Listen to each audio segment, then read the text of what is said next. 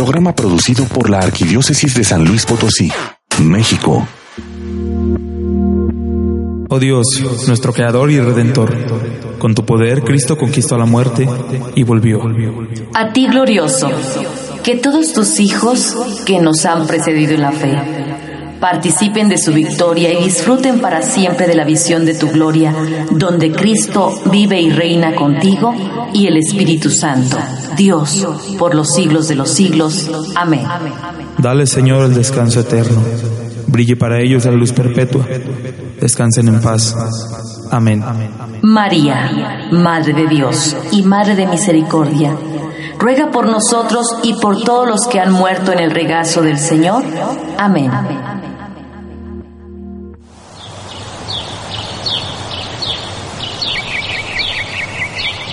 Hola, ¿qué andas haciendo? ¿Por qué tan apurada? Ay, estoy preocupada. Pues dicen que en diciembre se acerca el fin del mundo. Acaba todo, según dicen en la televisión. Sí, he escuchado eso, pero ponen diversas fechas. Yo no creo que se acabe. Ni lo veo. Dicen que según las profecías mayas y que el mundo se acaba el 21 de diciembre de 2012. Simplemente el ver las noticias, donde he visto desde desastres naturales, guerras, accidentes, etcétera. La verdad, la visión de este mundo no es nada alentadora. En serio que parece que se acerca el fin del mundo. Sí, así es, pero en realidad nadie sabe ni el día ni la hora en que se acabará el mundo, ni los ángeles, solo Dios lo sabe.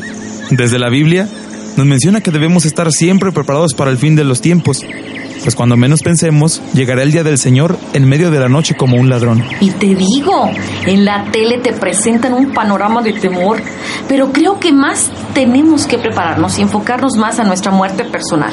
Así es, te invito a que escuchemos juntos el programa de Nunca es tan temprano, en el cual hablarán acerca de la vida después de la muerte. Sí, escuchemos. ¡Comenzamos!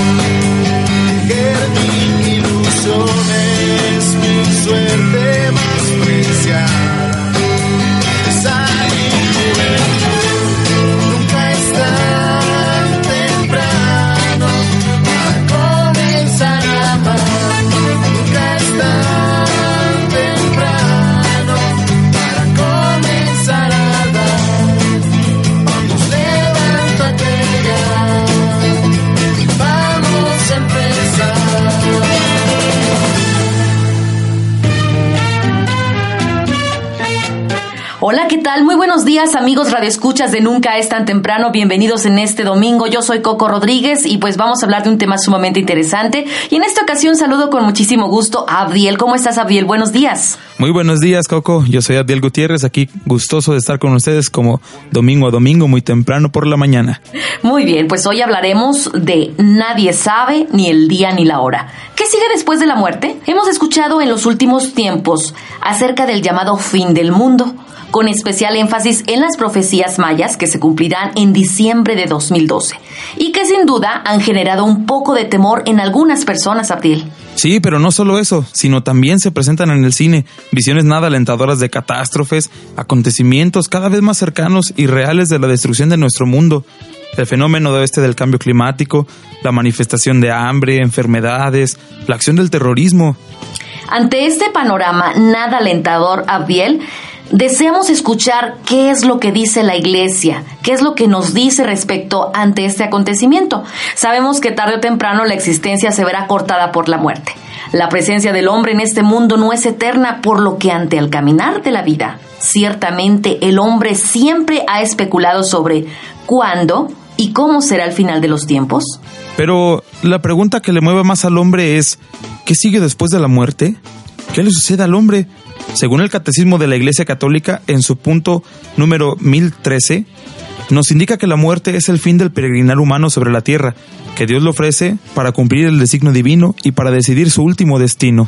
Así es, Abdiel, y la Iglesia nos anima a preparar el momento de partir de este mundo, pedir a Santa María y a San José que intercedan con misericordia en la hora de nuestra muerte. Pero sin duda, el constante ajetreo de la vida parece que nos aleja de la convicción que tenemos que estar conscientes de prepararnos para presentarnos al Señor. Ciertamente es vivir el hoy, sin importar que si todas nuestras acciones nos están acercando más a estar en la presencia del Señor. Claro que sí, Coco. Y mira, tenemos la visita en nuestro estudio de Víctor Ávila, quien es un laico comprometido que desde hace más de 20 años se ha dedicado a dialogar con hermanos separados y especialmente a explicar al católico las razones de su fe. Muy bien, Víctor. Pues bienvenido a nuestro programa. Nunca es tan temprano. ¿Cómo estás? Buen día. Muy bien, buenos días. Qué gusto de estar con ustedes nuevamente. Muy bien, entonces hoy nos va a platicar precisamente de algo sumamente interesante, lo que hemos estado platicando al inicio de este programa, todo lo que nos aqueja, nos atormenta. Víctor, eh, pues sí, nos da miedo platicar acerca de la muerte, nos da mucho temor eh, tocar ese punto, pero ¿Qué sigue después de la muerte? ¿Qué puede suceder? Mira, ahorita, bueno, de repente se revuelven dos cosas, ¿no? Lo que es el fin del mundo y lo que es la muerte. Para nosotros los católicos esto no nos debería de inquietar tanto, porque estamos nosotros en Jesús y eso nos llenaría a nosotros de confianza. Algunos santos, por ejemplo San Agustín, cuando llegaba a un sepelio donde había un muerto de ahí, él llegaba y al que veía llorando lo regañaba. Decía, yo sé por qué está llorando, que no sabe que acaso Cristo va a resucitar. Y la persona le decía, sí, sí, sí lo sé, entonces ¿por qué está llorando? Que no sabe que esto hace dudar a los demás de la resurrección. Saca esas lágrimas. San Juan Crisóstomo, allá por el año 150, él decía, no conviene vestir de negro cuando ellos están vistiendo de blanco cantando alabanzas a Jesucristo. Entonces vemos cómo la muerte dentro de la Iglesia Católica la vemos como el encuentro con Jesús, con nuestro Señor. Santa Teresita de Jesús, ¿verdad? Otro ejemplo, ella decía, no estoy muriendo, estoy naciendo, sí, pero en el cielo. Y muchas veces nosotros la muerte como que podemos ver como que es lo peor, ¿sí? San Pablo decía, nosotros lloramos, pero no como los que no tienen esperanza. Así que la muerte para nosotros es terrible, pero con Dios es sobrellevadera y es un paso hacia el encuentro con Dios. Así que bueno, yo en algunas ocasiones cuando a las personas les digo, quieren ver a Dios, la mayoría dice, sí, sí lo queremos ver a Dios, solo que hay un requisito, morirse. Y ahí es cuando otros dicen, no, no, pues mejor este después, ¿no? Sí, otro día será. El fin del mundo, realmente, si estamos con Jesús, le creemos a Él y Él nos dice en Mateo capítulo 24, nadie sabe el día ni la hora. Y Él hubiera dicho, bueno, los mayas sí, o los testigos de Jehová también, pero Jesús dijo, nadie sabe. Eh, una vez recuerdo, un sacerdote me decía, mira Víctor, no sé qué hacer con la gente. Media hora les estuve diciendo que los tres días de obscuridad, que en un tiempo se puso de moda eso, eh, no, no es cierto, esto nunca lo dijo la Virgen, eh, esto de que las velas benditas que nada más van a poder ser encendidas tampoco es cierto, etcétera, etcétera. Media hora diciéndoles toda la homilía y al final de la misa, ahí viene el bolón de gente con sus cajas para que yo les bendijera las velas. Yo dije, Dios mío, ¿qué es esto, no? La iglesia nos dice, ¿verdad?, que el fin del mundo es, son las bodas del Cordero. Es una fiesta porque vamos al encuentro de Jesús. No sé si tú sepas en qué momento nosotros decimos que se acaba el fin del mundo, en la, en la iglesia, en la misa. ¿Sí lo hemos dicho? Pues eh, no, mm, básicamente hace dos semanas eh, en el Evangelio precisamente decía que ni el Padre ni el Hijo y hasta cuando vean ciertas señales en el cielo es cuando dice... Bueno, mira, hay un canto que seguro lo has cantado que dice, ven Señor, ven No Señor, no tardes", ven que te esperamos. Ese es el fin del mundo, sí. Porque decimos Jesús ya ven. Y si Jesús nos agarra la palabra y no estuviéramos en gracia, pues mejor ni la cantemos, ¿no? Sí. Sí. Hoy, hoy nosotros eh, decimos que queremos que ya se venga, que venga el fin del mundo, ¿no? Incluso en el Padre Nuestro, venga tu reino. Porque nosotros no le tenemos miedo al fin del mundo, no le deberíamos de tener miedo a la muerte. Hay algo, un ejemplo que a mí me recuerda mucho, este, una señora me platicaba, dice, fíjate que murió mi mamá, pero yo no lloraba. Llegaron mis hermanos y pues me veían medio rara porque yo decía, "¿Y ¿por qué yo no lloraba? empezamos los rosarios, ¿sí? y yo no lloraba. Vino mi hermano mayor y me dijo, oye, este, si quieres puedes llorar. Y yo le decía, pues, ¿para qué lloro? Sí. Pero no, yo sé que puedo llorar. Gracias, hermano. El tercer rosario vino otra hermana. Oye, este, hermana mía, dice, mamá murió. Le digo, sí, pues estamos en el tercer rosario de su novenario. Pues en el último día de los rosarios llegaron todos mis hermanos. Hermana, este, mamá murió. Sí, yo lo sé. Puedes llorar si tú quieres. Dice, no, yo, yo para qué lloro. Sí. Una de ellas me trajo los zapatos de mamá. Dice, mira, estos son los zapatos de mamá. Sí, pues yo se los compré. Nunca más se los va a volver a poner. Lo sé, dice, pues esos zapatos ya, este, ¿cómo se los va a poner si ya está muerta? ¿Y por qué no lloras? Dice, ¿por qué voy a llorar? Si mamá está en un lugar mejor que es junto a Dios, ¿sí? Donde ya no habrá lágrimas, donde ya no habrá cansancio. Aquí mi mamá se quedaba sola gran parte del día, siempre sufriendo de sus rodillas, de sus dolencias, llevada- lle- llevarla al doctor porque la presión le bajó, que esto, que aquello. Eh, sufría mucho, ¿no? Por otro eh, hermano mío que es malo, ¿no? Y la hacía, siempre le preocupaba, ¿no? Entonces, cuando esté en el cielo, se acabó todo eso. Entonces, ¿por qué voy a llorar? Y mis hermanos se quedaron sorprendidos y dijeron, hermana, discúlpanos, ¿sí? Nosotros no habíamos entendido qué era lo de tener fe. Ahora nos has dado un mensaje y tienes razón, mamá está en un lugar mejor. Y ese es el cielo, ¿verdad? Que para nosotros los católicos sería estar con Dios. Efectivamente, y sobre todo estar preparados, estar en gracia, como siempre se nos ha dicho, Abdiel. Claro que sí, después de estas palabras que nos recuerda Víctor acerca de, de la Biblia y acerca de algunos santos tan bonitas y a la vez tan comprometedoras, ¿verdad? Este, antes de continuar con esta entrevista, vamos a escuchar una cápsula de ¿Sabías qué? Sigue con nosotros. ¿Sabías que? Dios es Padre infinitamente bueno y misericordioso.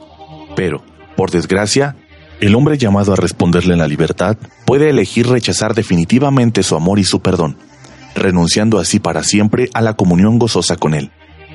Precisamente esta trágica situación es lo que señala la doctrina cristiana cuando habla de condenación o infierno. No se trata de un castigo de Dios infligido desde el exterior, sino del desarrollo de premisas ya puestas por el hombre en esta vida. La misma dimensión de infelicidad que conlleva esta oscura condición puede intuirse, en cierto modo, a la luz de algunas experiencias nuestras terribles, que convierten la vida, como se suele decir, en un infierno. Con todo, en sentido teológico, el infierno es algo muy diferente, es la última consecuencia del pecado mismo, que se vuelve contra quien lo ha cometido. Es la última situación en que se sitúa definitivamente quien rechaza la misericordia del Padre incluso en el último instante de su vida. Reflexiones de Juan Pablo II sobre el infierno. Audiencia del 28 de julio de 1999. ¿Alguna vez hiciste un viaje de estudios con tu clase? ¿Has visitado alguna vez una fábrica, un museo o una huerta? ¿Qué tal si visitamos la Iglesia Católica? Al principio tal vez pienses que suena aburrido, así como podrías pensar que ver una película nueva, tomar una clase de karate o ir de viaje a las montañas suena aburrido.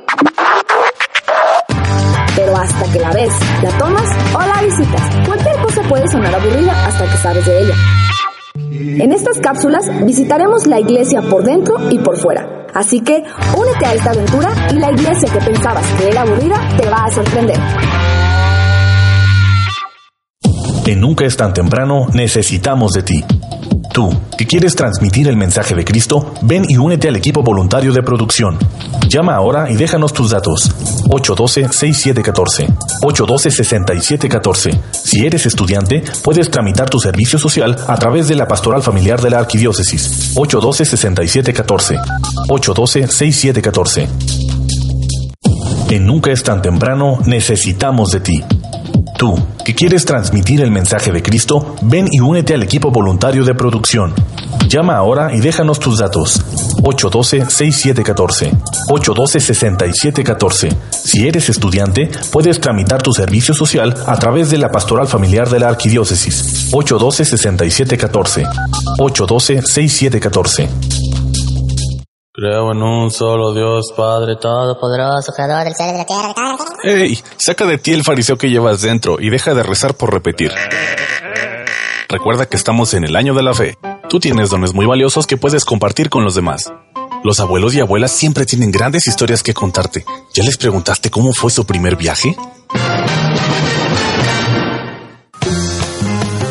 Muy bien, seguimos con esta interesante entrevista que tenemos para todos ustedes, amigos de Nunca es tan temprano, y por supuesto, con el laico comprometido Víctor Ávila. De, de verdad te agradecemos mucho que estés con nosotros.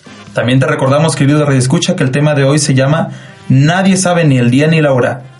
¿Qué sigue después de la muerte? Bien, y pues otra de las cosas que nos atemoriza mucho, Víctor, es el juicio particular. ¿Qué puedes decir acerca de ello?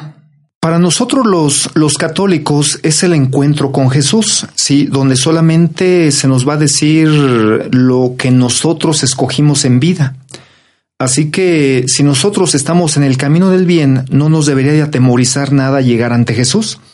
Hay otro cantito en la iglesia que yo creo que no deberíamos de cantarlo, ¿no? Es muy bonito, dice, aquí estoy Señor con las manos vacías, no tengo nada que ofrecerte. Y, y digo, no deberíamos de cantarlo porque si yo llego ante Jesús con las manos vacías, Ay, qué triste. Sí. dice Santiago capítulo 2, la fe sin obras está muerta. Entonces hoy tristemente pues estamos infestados en la iglesia de católicos tibios, ¿no? Católicos que de alguna forma pues asisten a misa, comulgan de vez en cuando, se confiesan también de vez en cuando, ¿sí?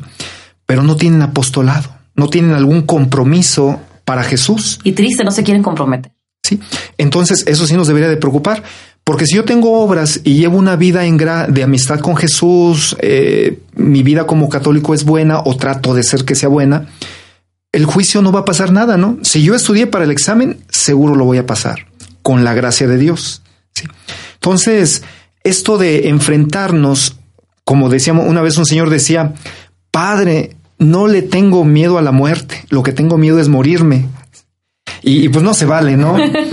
O sea, si estoy con Dios, yo debería de estar tranquilo de, de presentarme. Ahora, a veces me imagino un Dios malo, ¿verdad? Y todo esto está lleno de su amor.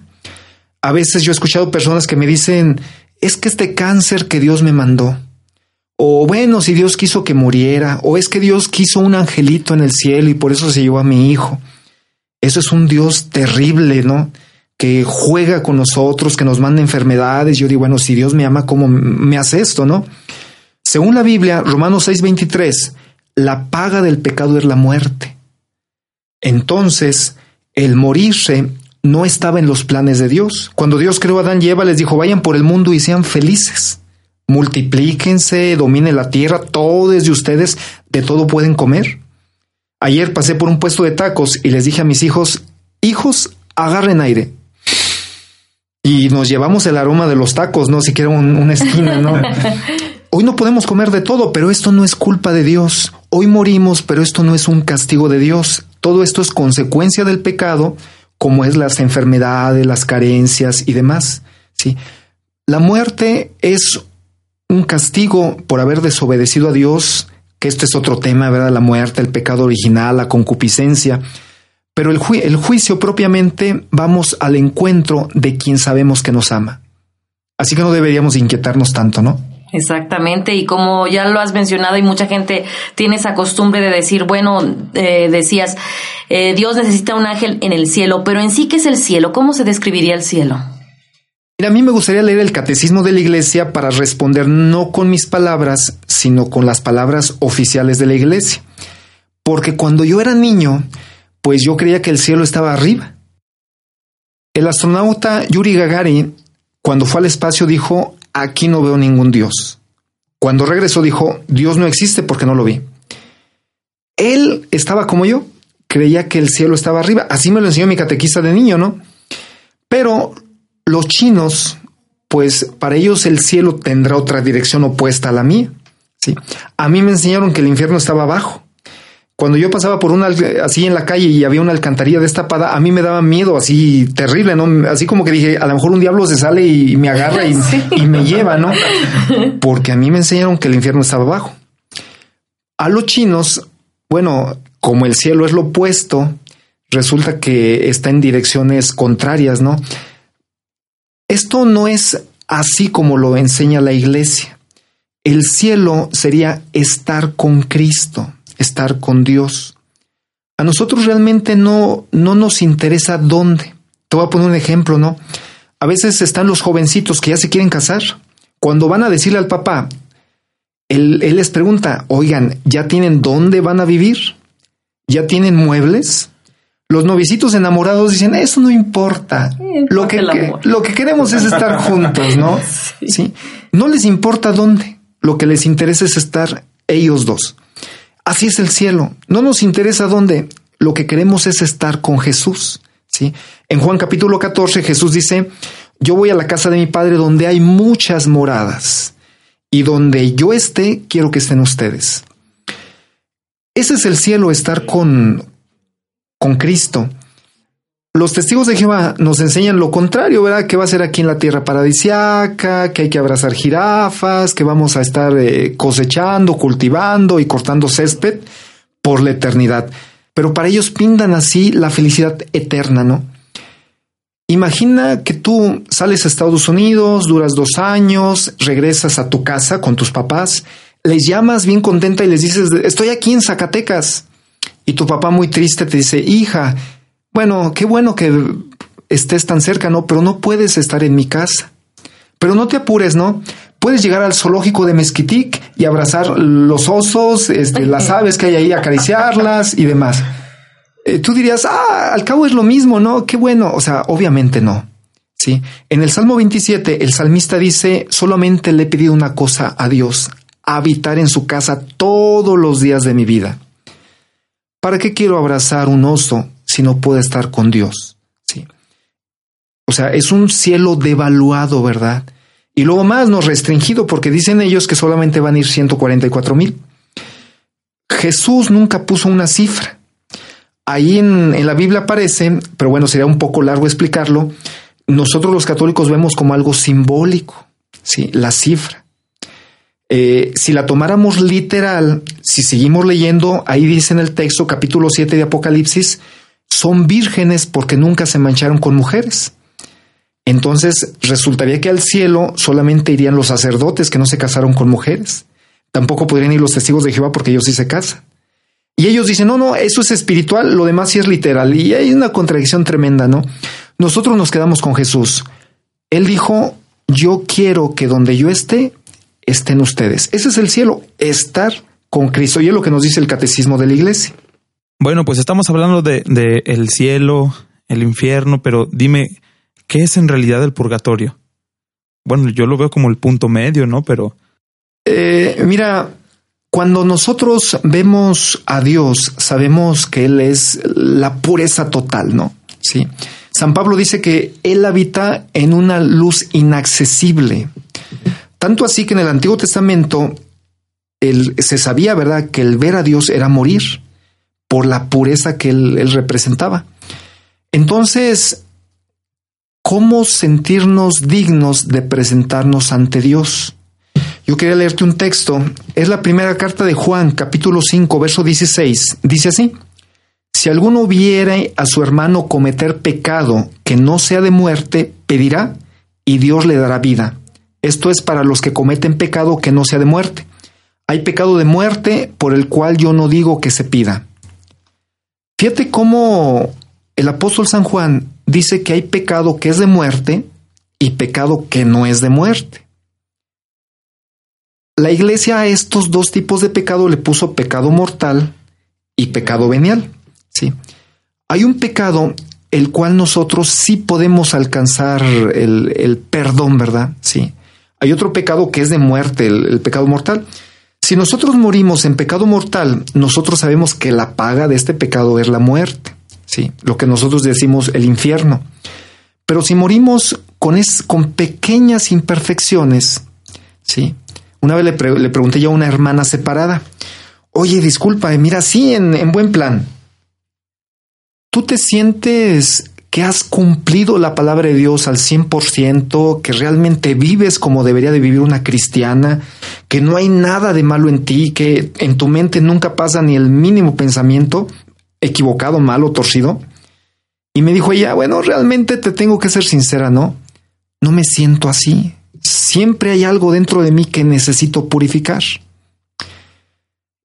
Y yo le decía, bueno, mira, por lógica, si, si Dios es amor, sí, es un Dios que nos comprende y que nos entiende y, en su amor nos podría dar, ¿verdad? Sí, esa purificación que necesitamos. Ahora, sí quería leerte algo del, del catecismo de la iglesia. Dice en el número 1030, los que mueren en la gracia y en la amistad de Dios, pero imperfectamente purificados, aunque estén seguros de su eterna salvación, sufren después de su muerte una purificación, a fin de obtener la santidad necesaria para entrar en la alegría del cielo. Ahora regreso y explico un poquito. El purgatorio no es un segundo chance. Sí. Aquí la iglesia nos dice, son para los que mueren en gracia. Esto es católicos que están comulgando, ¿verdad? Católicos que se mantienen dentro en, la vida de Cristo. Así que si alguien muere con un pecado mortal, no es purgatorio, ¿sí? En 2 de Macabeos capítulo 12 se dice que Judas llegó a revisar unos soldados caídos que traían amuletos y él dice, bueno, por eso murieron, ¿no? Pero a todo su ejército les manda pedir una ofrenda y manda hacer un sacrificio a Jerusalén y oran para que Dios les perdone a ellos. ¿sí? Ellos no podían estar en el cielo porque habían muerto en pecado. No tendría caso orar por ellos si estaban en el infierno. Tenían que estar en un lugar intermedio donde todavía pudieran purificar ese último pecado. ¿sí? A eso le llamamos purgatorio. Bueno, pues te recordamos que seguimos hablando de la vida después de la muerte con Víctor Ávila. Si deseas compartir alguna anécdota, saludo, mensaje, etcétera, recuerda que la doctora Maripaz espera tu llamada. Recuerda, márcanos al 812-6714, 812-6714. También puedes estar con nosotros en contacto en nuestro Facebook, Nunca es tan temprano, y escribirnos a nuestro correo nunca es tan temprano, arroba hotmail.com. Háblanos que esperamos tu mensaje. Creo en un solo Dios, Padre Todopoderoso, creador del cielo y de la tierra. Ey, saca de ti el fariseo que llevas dentro y deja de rezar por repetir. Recuerda que estamos en el año de la fe. Tú tienes dones muy valiosos que puedes compartir con los demás. Regalar un desayuno siempre te va a regalar una sonrisa. Y como es mejor dar que recibir, ¿qué dices? ¿Llevamos uno? En Nunca es tan temprano necesitamos de ti. Tú, que quieres transmitir el mensaje de Cristo, ven y únete al equipo voluntario de producción. Llama ahora y déjanos tus datos. 812-6714. 812-6714. Si eres estudiante, puedes tramitar tu servicio social a través de la Pastoral Familiar de la Arquidiócesis. 812-6714. 812-6714. Soy Patricia Rodríguez Rivera. Para mí el programa ha sido maravilloso siempre. La labor de ustedes, esas sencillas palabras, yo las siento que vienen de nuestro Señor. Y luego uno en la vida cotidiana va haciendo ese discernimiento y para mí ha sido una herramienta valiosa simplemente porque eh, veo lo que Jesús va marcando este, en nuestro caminar. Nunca es tan temprano. Gracias por hacernos parte de tu vida.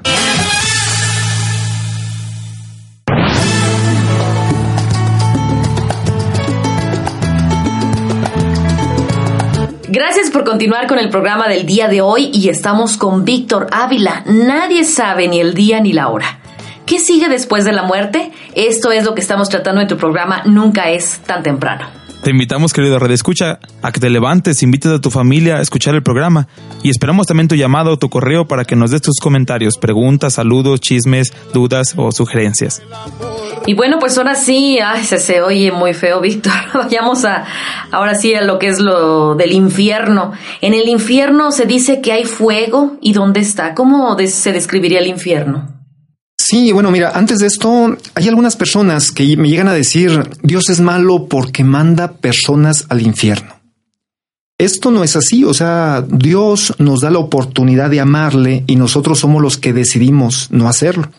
Cuentan que un día una niña le, decía a su papá, oye papá, Garfio es malo, ¿verdad? Y el papá le dijo, sí. E- y dijo la niña, bueno, entonces cuando se muera se va a ir al infierno seguro. Y su hermanita dijo, no, no, no, no, no, espérame, deja explicarte.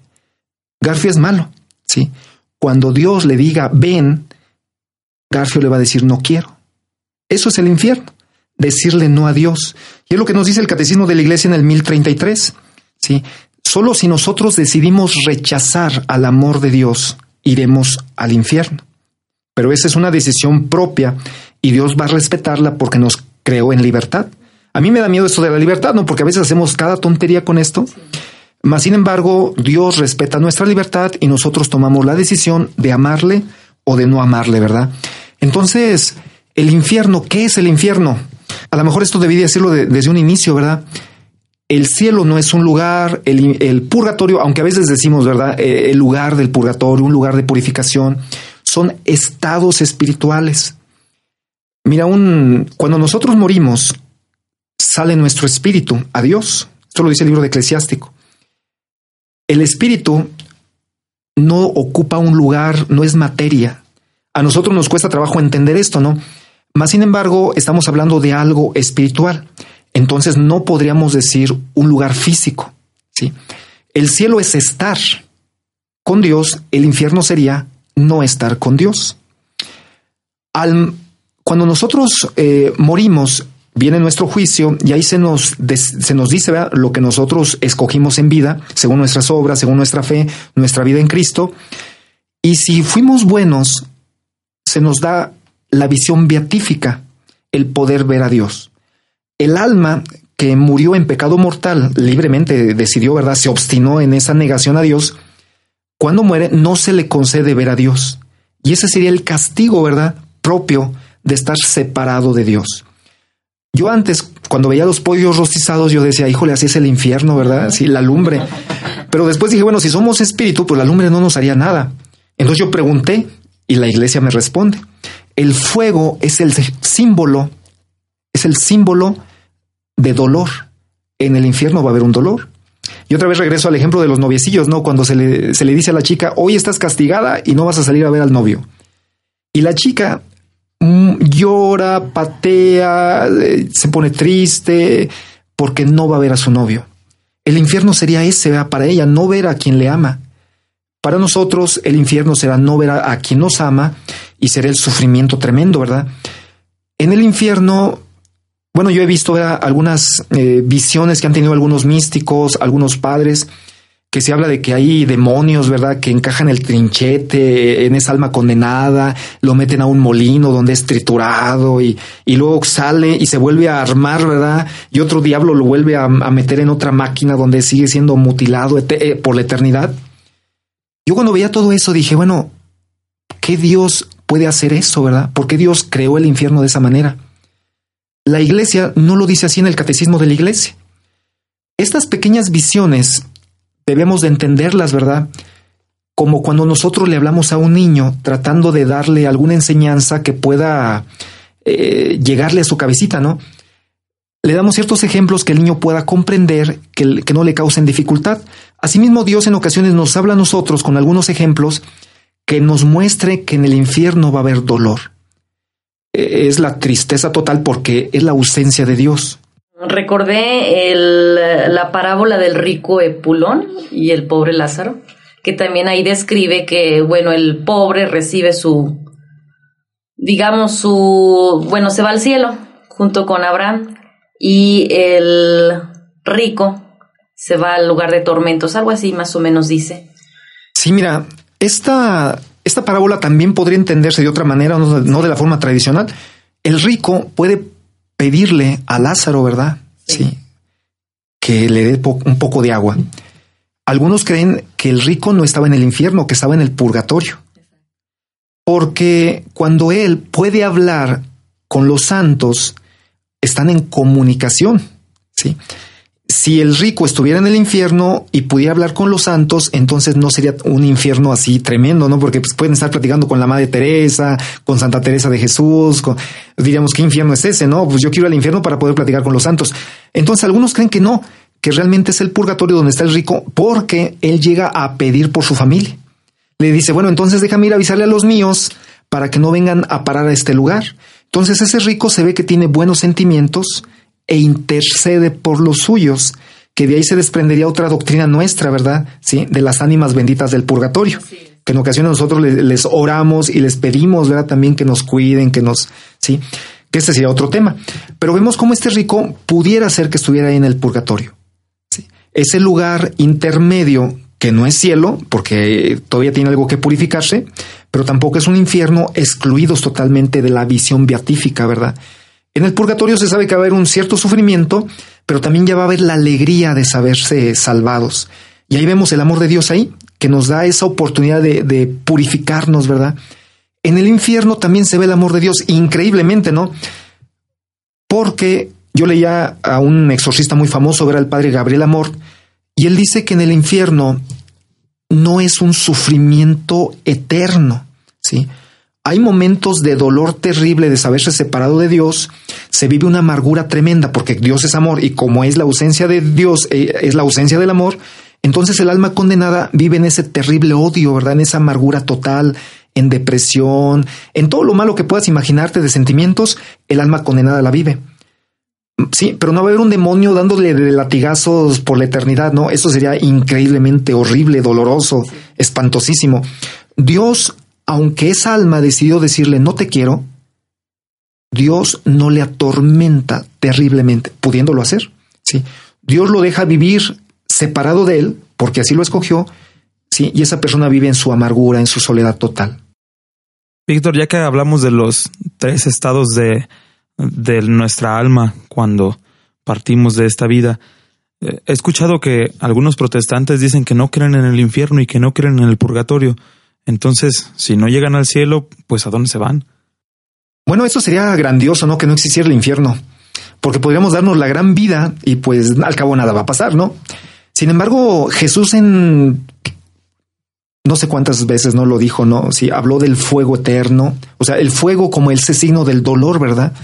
Donde el gusano no muere, donde será el rechinar de dientes. Eh, nos habla de, de, ese lugar, de ese estado de sufrimiento, ¿sí? De esa amargura, de ese castigo. Jesús quiere que estemos con Él, ¿sí? Y nos advierte que podemos escoger. Mira, el, otro ejemplo, ¿no? Cuando Dios creó a Adán y Eva, les dijo, de aquel árbol no comas porque el día que comas vas a morir. Yo de niño me preguntaba, bueno, y si Dios no quería que comiéramos, ¿para qué nos puso ese árbol? No, sí, sencillo, no, no lo hubiera quitado y todos felices. Pero Dios no quiere esclavos, Dios quiere hijos en libertad y nos dejó el árbol, sí, para decirnos, si no quieres mi amor, ahí está la, la puerta, ¿no? Te puedes ir pero va a haber un, una consecuencia, ¿no? Que es la muerte, que es la enfermedad, que es el desorden, las injusticias, ¿sí? Eso es el infierno, ¿no? ¿Sí? Si no me quieres, si no quieres vivir eternamente conmigo, ahí está la puerta, ¿sí? Que sería el infierno. Ese lugar de no ver a Dios. Solamente así como un ejemplo, en Apocalipsis 14, del 9 al 11, Lucas capítulo 12, verso 5, Mateo capítulo 13, del 41 al 42, se nos habla de esa situación de dolor, de castigo, del fuego que no se apaga. Yo realmente no sé de dónde sacan los hermanos que el infierno no existe. Porque si hay algo claro, es eso, ¿no? O sea, esa situación de exclusión, una parábola, ¿no? Que dice, aquel hombre que llegó a la fiesta y no traía el vestido de fiesta, el traje de fiesta, el Señor pidió a sus mayordomos que lo sacaran fuera, ¿sí? Es eso, si nosotros al morir no traemos el traje de fiesta que sea la gracia, vamos a ser sacados fuera.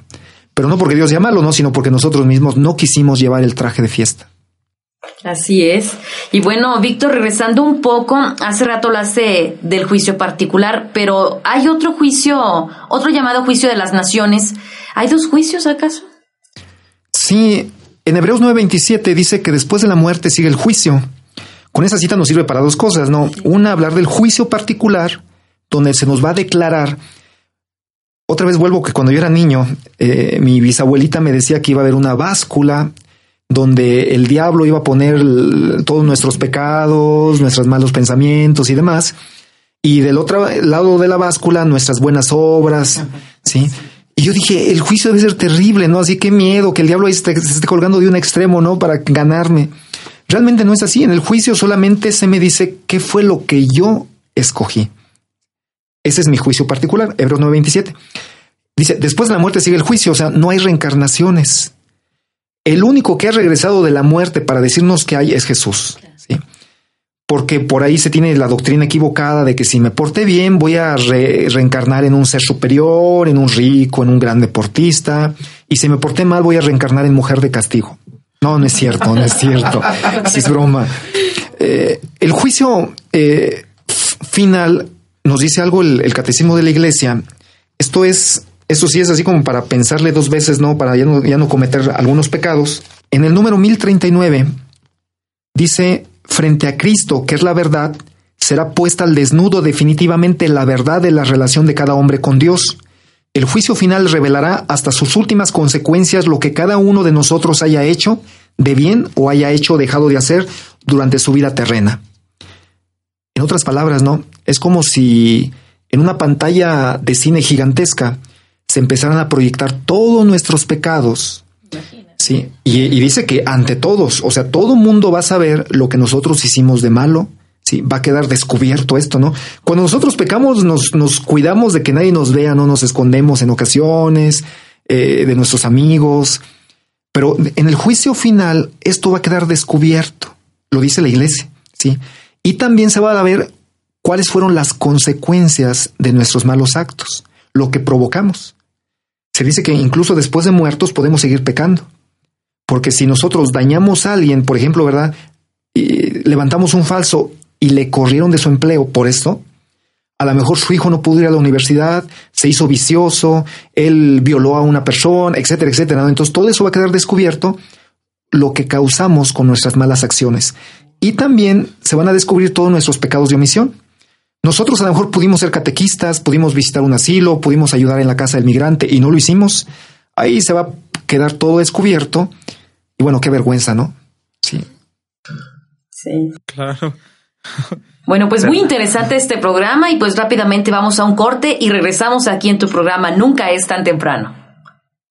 En Nunca es tan temprano necesitamos de ti.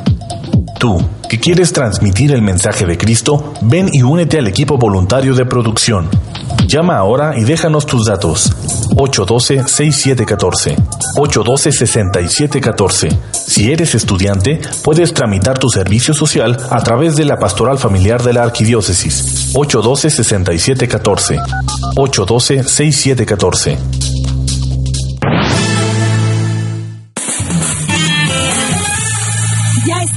Regreso. Un corazón de melo como el que tienes tú es lo que quiero. I want a heart like yours.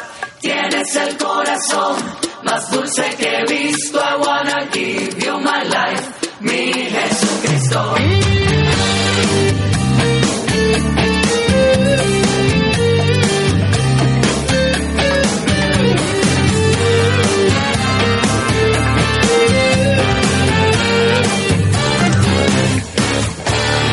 Yo quiero entregarte mis problemas, quiero regalarte todas mis penas. Yo quiero que tomes el guía de mi vida para que lo lleves por otra avenida. Yo quiero endosarte mis problemas, las deudas que ahogan, que llegan y llegan. Yo quiero que endulces esta tristeza y saques la duda de mi cabeza.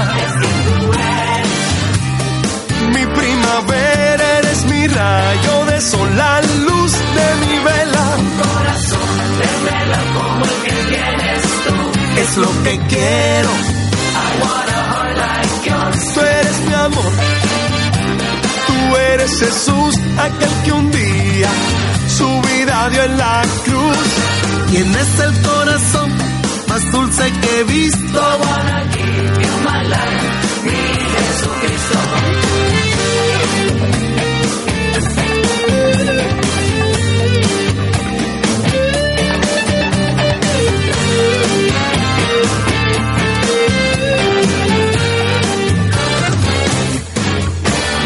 Quiero que tu luz alumbre el camino. Yo quiero seguir andando contigo. Si voy de tu mano, ¿qué puede pasarme? Si ando contigo, ¿quién podrá dañarme?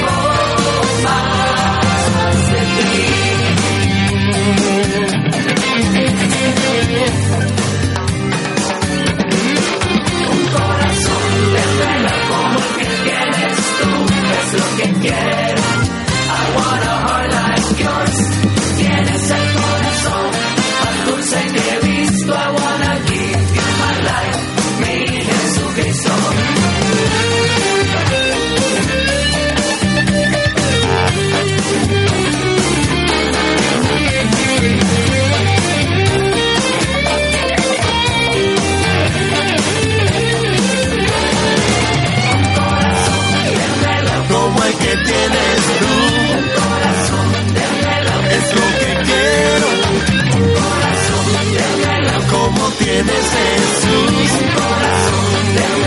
Es lo que quiero.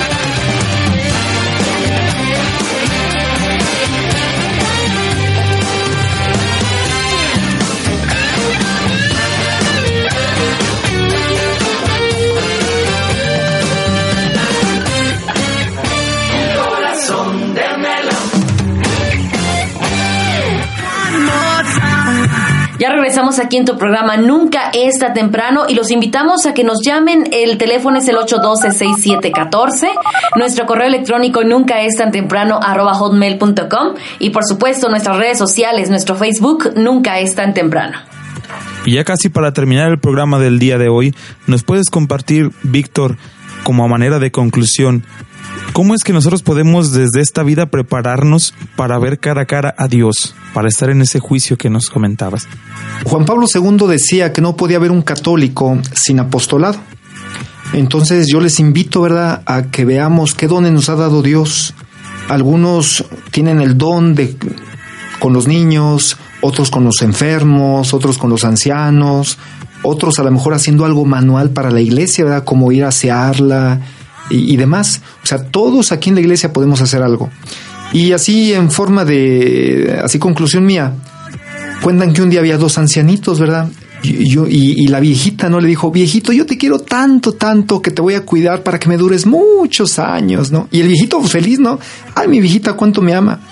Y pura verdura bien lavada, eh, nada de carne roja, nada de grasas, complementos alimenticios. No, no, y bueno, duraron años hasta que se murieron de viejitos llegaron al cielo.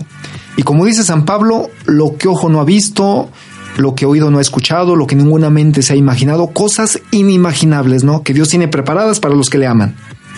Llegaron, contemplaban la gloria de Dios, los ángeles, los serafines, las potestades, la Virgen María vino a recibir, no, no, no, una cosa así, una fiesta, ¿no? En el cielo.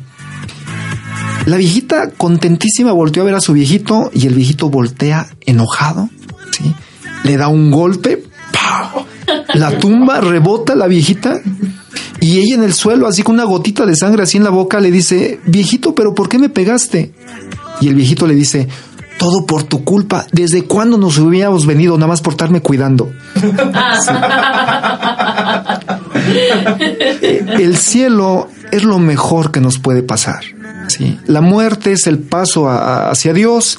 Así que cuando llegue esto, este momento, pues de la mano con Jesús para que nos sobrelleve, ¿verdad? E, este, dolor con la esperanza de que un día nos vamos a volver a ver. Así que una amiga mía, este, que quedó viuda, ella me dijo una vez, fíjate que ya tengo dos años que murió mi esposo y yo todavía sigo diciendo nosotros, ¿sí? Cuando ya debería decir yo. Y le digo, no, usted puede seguir diciendo nosotros, ¿sí? Porque su esposo está con Dios. Usted cada que va a comulgar se une con Dios, ¿sí? Y, se une con su esposo, no como algo espiritista, ¿verdad? Que este es otro tema, ¿sí? No como una consulta a los muertos, pero esta sería la comunión de los santos, esa unión en Cristo que todos algún día nos volveremos a ver en el juicio final, ¿verdad? Cuando llegue la hora de encontrarnos con Dios.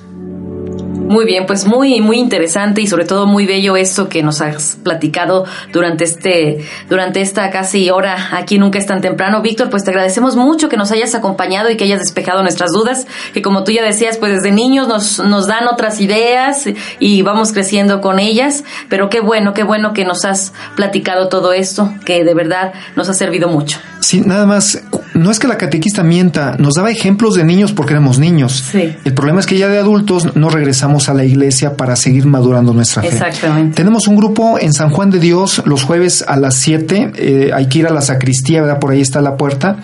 Entonces, todos los jueves a las 7 de la noche, ahí les esperamos en San Juan de Dios. Muchísimas gracias. Bueno, muy bien, eh, Abdiel, pues ya estamos concluyendo y recuerda, nunca es tan temprano para recordar que tenemos un tiempo limitado sobre esta tierra. Nunca es tan temprano para que en el último suspiro seamos encontrados en el amor. Nunca es tan temprano para que esperes que en la vida pase algo maravilloso y lo único maravilloso fue que pasó tu vida. Nunca es tan temprano para morir en Cristo, para resucitar con Él. Nunca es tan temprano para prepararnos para la hora de nuestra muerte. Nunca es tan temprano para anhelar ver al final de nuestros días el rostro de Dios. Así que ponte las pilas ya. Porque si no después puede, ser, demasiado tarde. Bueno, pues tenemos saludos en nuestro Face a Aarón Escobar. Muchísimas gracias. También agradecemos mucho a la hermana Yolanda, también a Kerigma Ministerio de Música, también un saludote para Juan Heredia Castillo y otro saludo muy especial para el equipo de Sonríe Cristo Te Ama. Saludote para todas ellas, Marichuy, para Carolina, para Lucelena, Silvia Treviño, otro saludo para Marinés. También saludamos con gusto a Ver Ortiz, a Jesús Torres. Bueno, pues un abrazo enorme para todos ellos. Saludos también para el proceso juvenil vocacional urbano que en este momento está viviendo su segunda etapa. Bueno, si te gusta mucho el mundo de la radio, te invitamos a que te integres al equipo de producción de Nunca es tan temprano. Te va a gustar muchísimo. Ponte en contacto con nosotros. Y bueno, Abdiel, pues me dio muchísimo gusto haber compartido micrófonos contigo. De verdad te agradezco mucho por haber estado con nosotros y bueno, pues que tengas un muy feliz domingo. Igualmente, muchas gracias, Coco. Aquí estuvimos para servir y nos vemos hasta el próximo domingo. Que Dios los bendiga. Hasta Adiós. el próximo domingo. Bye.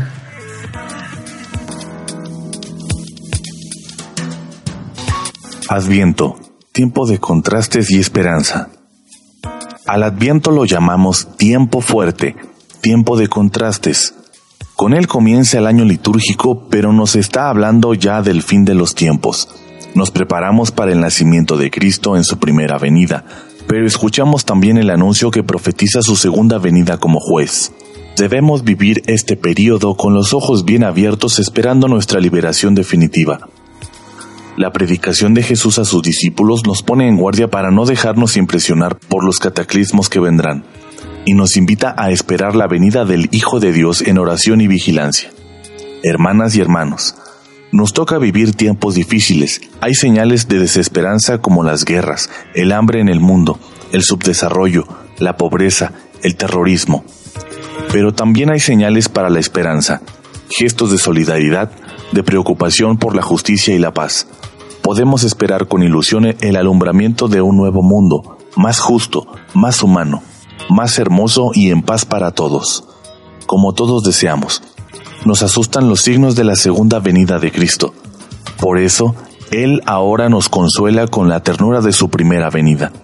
Navidad es cercanía e intimidad. Cristo sigue viviendo en nuestro corazón a través de la Eucaristía. Jesús nos llama a vivir despiertos para recibirlo cuando llegue.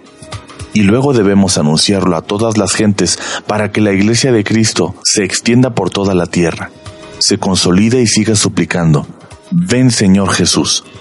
Esta vigilancia exige tener la mente despejada, como centinelas que vigilan por la noche.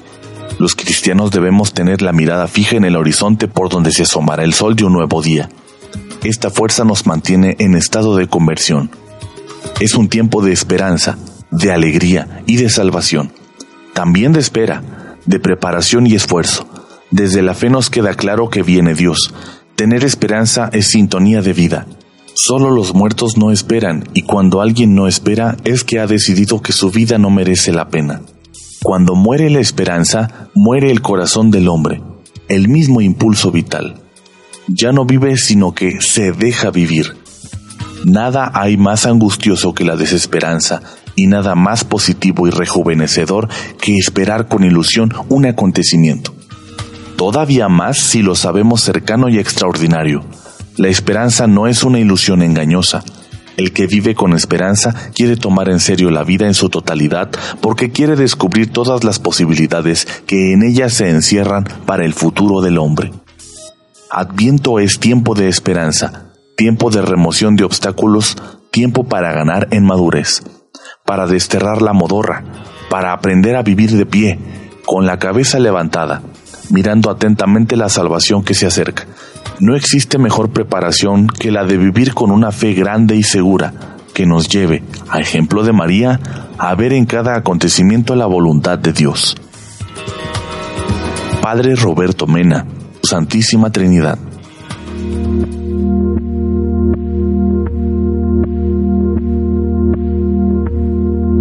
No me mueve mi Dios para quererte, el cielo que me tienes prometido, ni me mueve el infierno tan temido para dejar por eso de ofenderte. Tú me mueves, Señor. Muéveme al verte clavado en una cruz y escarnecido. Muéveme a ver tu cuerpo tan herido. Muéveme tus afrentas y tu muerte. Muéveme, en fin, tu amor y en tal manera que aunque no hubiera cielo, yo te amara, y aunque no hubiera infierno, te temiera. No me tienes que dar porque te quiera, pues aunque lo que espero no esperará, lo mismo que te quiero, te quisiera. Amén.